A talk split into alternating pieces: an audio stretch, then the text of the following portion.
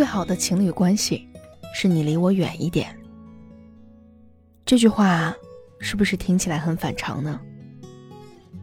其实它反映的是一种现代感情观，爱的分寸感。在家人、恋人或者朋友眼里，你是一个独立的人，他们也是。今天想跟你分享的，就是这样几个故事。第一个故事来自一月一见面的新婚夫妻 T 姓爱人。博士毕业那年，当时还是异国的我们决定结婚。考虑到不能让彼此成为对方学术研究路上的拖累，于是决定，即便是结了婚，也不要因为组成家庭就被迫。困在一起生活。我从蒙特利尔飞到多伦多，再转机到北京，花了十四小时三十三分钟。穿好婚纱，和他扯了证，就在公证现场交换了对戒，然后一起去后海的酒吧嗨到深夜。第二天，我陪他一起听了个讲座，下午订了机票。又飞回了蒙特利尔。满打满算，我俩结婚用了三天时间。从大学在一起到现在各自闯天涯，我们在一起十五年了。每次见面，都有一种见网友的兴奋感，热闹和激情不退，莫名觉得自己很时髦。我想，爱人之间的分寸感。就是给足对方一个可以想象的空间。也问过丈夫会不会觉得不见面很难受，他总是说：“爱不一定要时刻黏在一起，我们只是找到了最舒适的相处模式。”第二个故事来自北京的 C C，他说：“我超级依恋朋友们。”干什么事儿都希望拽着朋友和我一起打团战，总觉着只要我们在一起，闯天南海北都不是问题。本科毕业那一年，我约着从小一起长大的姐妹儿，陪我一起考雅思，说好一起去留学，为了未来打拼一把。雅思出成绩那天，姐妹告诉我，她不出国了。打算留在重庆和男友结婚。我那时候心里咯噔了一下，就想着我们以后要走两条不一样的路了。而最最关键的是，我再回来，会不会很快就物是人非？回国之后，我一直飘在北京，和以前的朋友也少联系。有一次我回重庆。约他出来坐坐。原本以为长时间不见面也没啥，结果看见他的一瞬间就直接泪崩。他上来给了我一个很紧很紧的拥抱，轻轻对我说：“看你在北京过得很好，我很放心。谢谢你帮我实现了我想做但是没有做成的事儿。”我坐在咖啡厅里哭得像个泪人。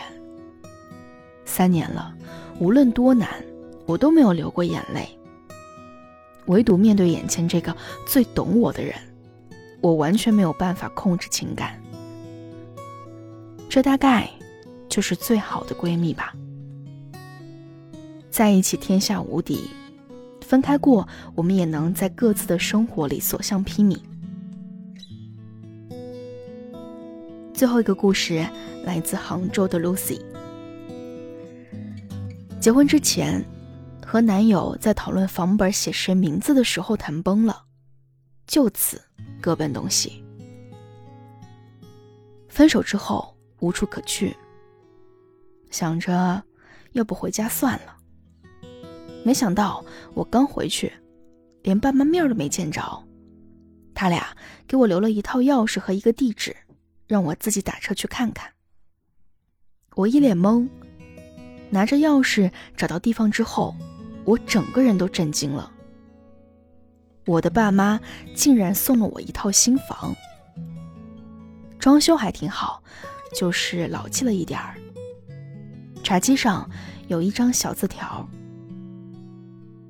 女儿，惊喜吗？原本是送你的婚房，没想到你竟然没有结婚。”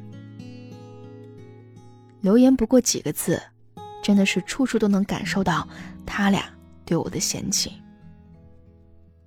我原本一张哭脸，最终变得哭笑不得。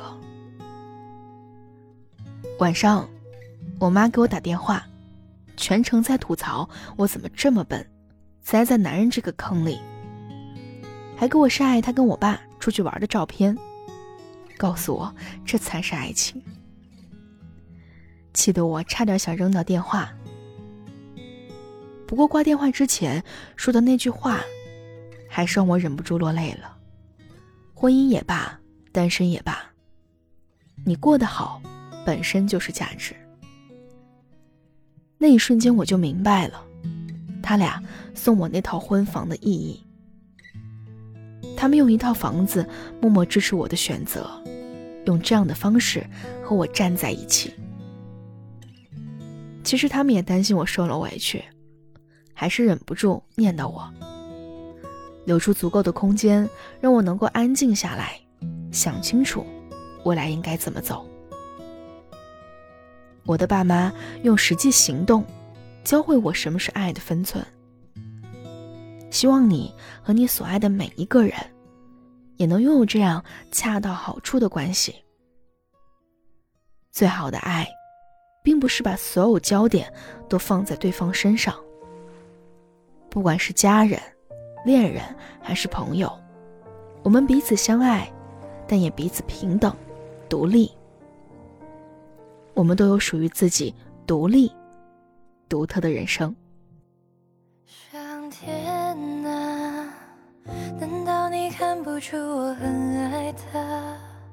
怎么明明相爱的两个人，你要拆散他们